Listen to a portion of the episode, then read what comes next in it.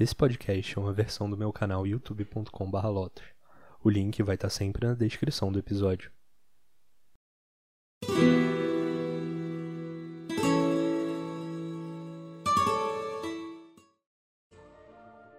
E aí, beleza? Dofus é um jogo não muito conhecido aqui no Brasil. Ele é um MMORPG que é muito popular na França, onde foi desenvolvido. Os motivos para isso me parecem envolver muitas coisas. Dofus é um jogo com um estilo de gráfico diferente, que não busca aquele estilo super realista. O jogo é um RPG tático, como os antigos RPGs Final Fantasy Tactics ou Ogre Battle Tactics, e é um MMORPG com uma temática de fantasia medieval, muito inspirado em anime e com um humor bastante adulto quando comparado com o estilo de arte. De forma nenhuma desmerecendo a arte, que é um dos pontos fortes do jogo. Eu acho que sempre foi, tanto nas animações e ilustrações quanto em termos de trilha sonora. Visualmente, mesmo as primeiras versões de Dofus me chamavam bastante atenção. Os primeiros personagens não tinham nenhum tipo de expressão no rosto, mas eles tinham cada um uma pose diferente, um estilo, um ar que dava a entender a personalidade da classe.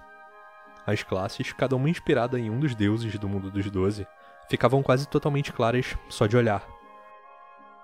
Além dos heróis, o jogo também sempre teve criaturas com um charme especial. Os Guballs, as bolas de lã que tinham um dos conjuntos de equipamentos mais importantes para quem começasse no jogo, mas que ao mesmo tempo parecia um bicho que não tem lugar como inimigo, só como bicho de estimação. Claro, coisas nostálgicas às vezes só são tão boas quanto o tempo que passou depois que elas acabaram. A Ankama tem servidores retrô com uma versão antiga do Dofus, seguindo com algumas correções de bug, mas sem lançar conteúdos novos para essa versão clássica. Dofus hoje tem uma arte muito mais trabalhada. Os personagens têm mais detalhe, a trilha sonora é composta de músicas que envolvem mais elementos, até porque, antigamente, a própria tecnologia era um fator limitante, já que o jogo foi feito em Flash lá em 2004. Algumas das habilidades dos personagens têm animações muito legais, porém não é um aspecto tão explorado no jogo. Há algum tempo o estúdio vem fazendo algumas alterações nesse sentido. Hoje em dia os personagens têm uma variedade de animações especiais quando vão finalizar o último inimigo da batalha. A trilha sonora sempre foi e ainda é muito coerente com o tema do jogo. Tem umas músicas épicas que não cansam e que parecem não destoar do ambiente de fantasia medieval, às vezes com um tom um pouco mais animado, divertido, ou seguindo os ambientes mais sombrios. A trilha sonora é um aspecto muito positivo desse jogo. E apesar de ser desenvolvido na França, o Dofus parece tirar muita inspiração de anime, pela forma como em algumas interações os personagens se comportam de forma exagerada, os movimentos corporais, as artes mais detalhadas, tem um estilo que claramente não são artes tradicionais japonesas, mas que tem uma influência ali.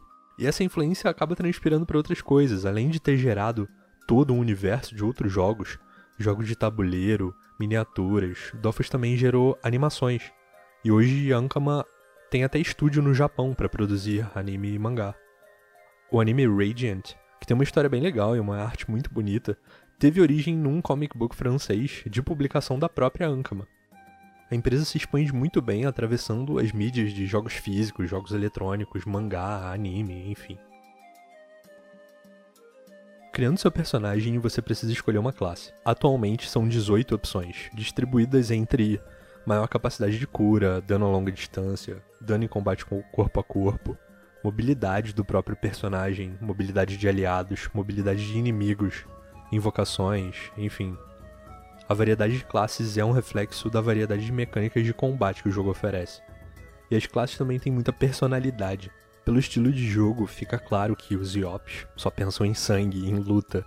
Os Sackers se colocam em posições em que eles vão apanhar muito e depois vão se vingar. Os Kras têm um kit perfeito para se manter e manter os adversários longe. Enfim, é possível sentir um pouco da personalidade e do estilo pensado para cada classe quando você joga com ela. Como um jogo de estratégia, as classes têm muitas opções diferentes. Mesmo o personagem causador de dano consegue ser mais defensivo, com formas de fugir, de remover movimento ou ação dos adversários. Um personagem causador de dano ou controlador também é capaz de curar ou de se proteger.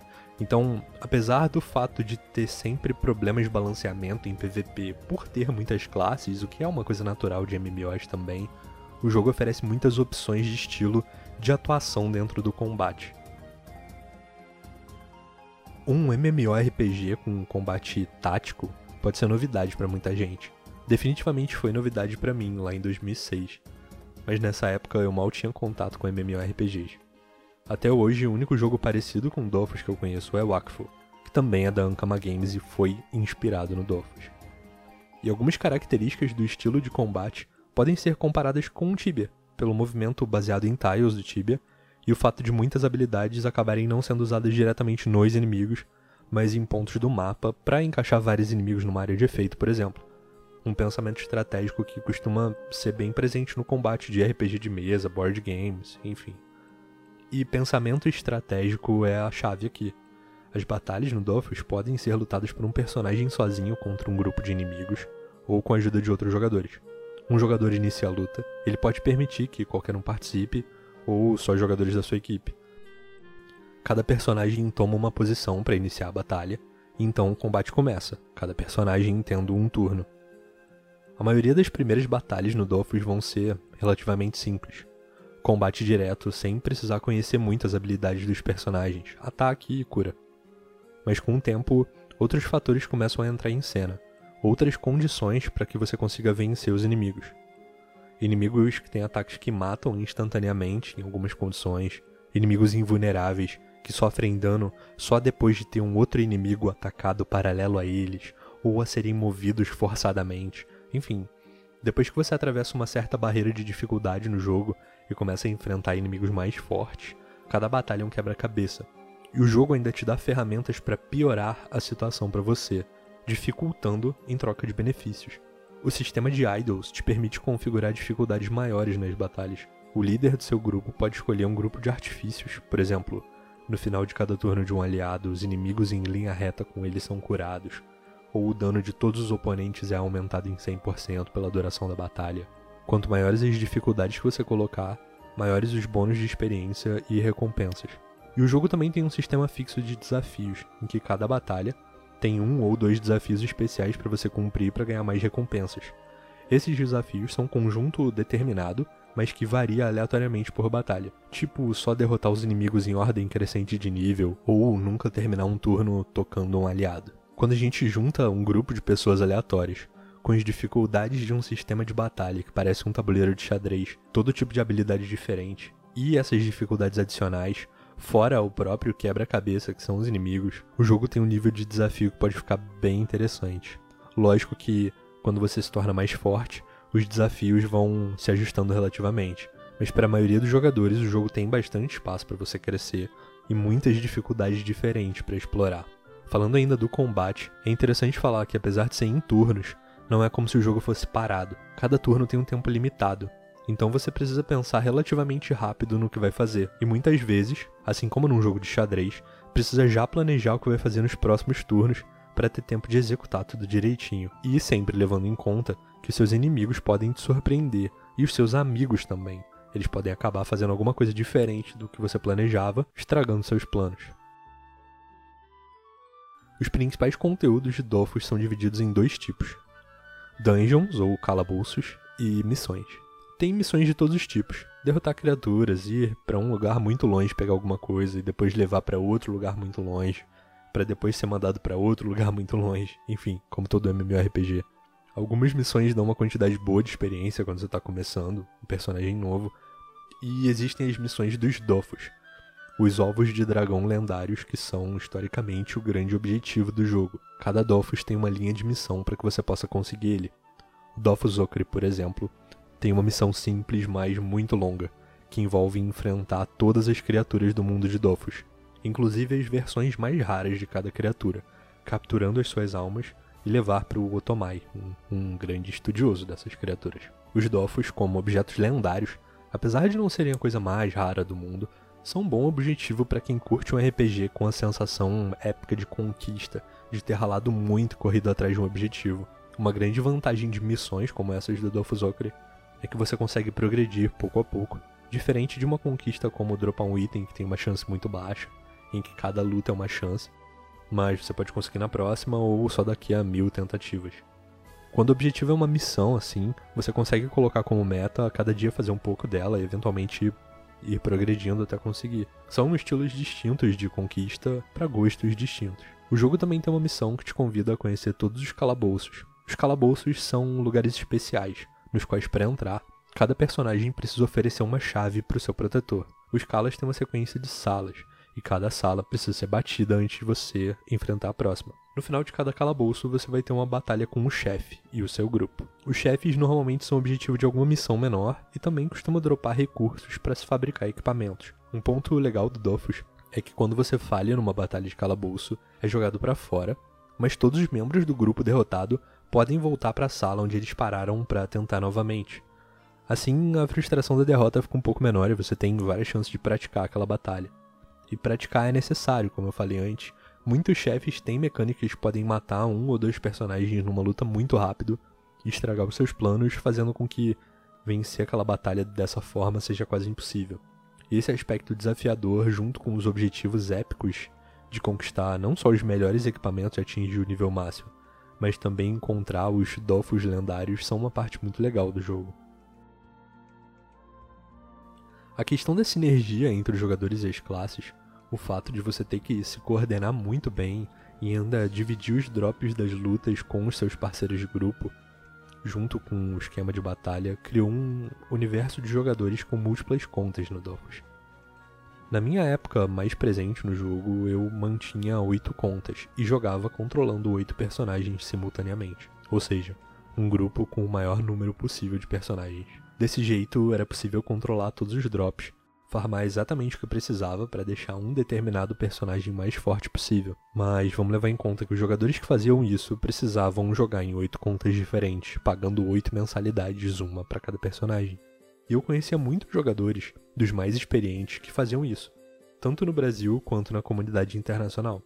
Com o tempo, isso foi se mostrando um problema, de certa forma, já que os jogadores acabam interagindo só em situações muito emergenciais mesmo, como no PVP, que acabou ficando limitado a um acesso por jogador.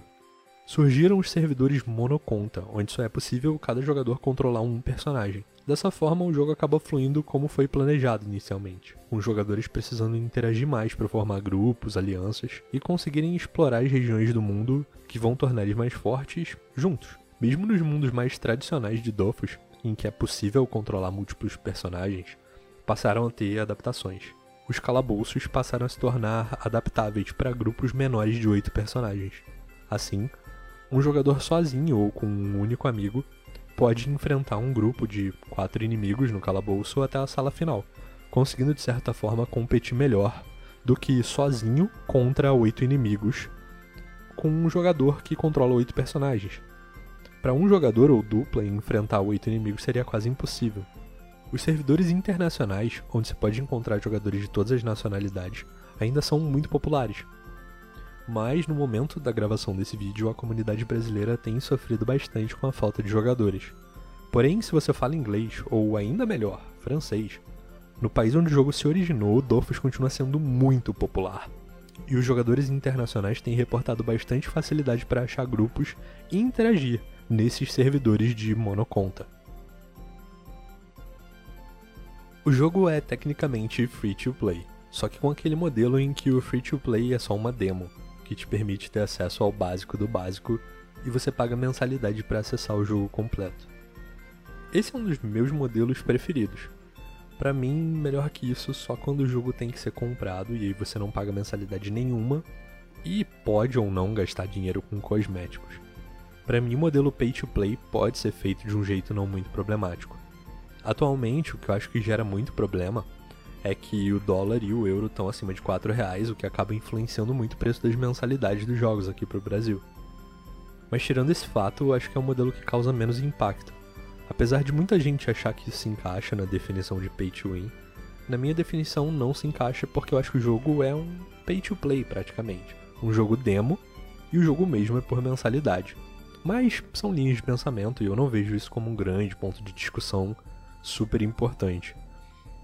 Dofus e todos os outros MMOs têm questões mais importantes que o modelo de pagamento, tipo as microtransações exageradas.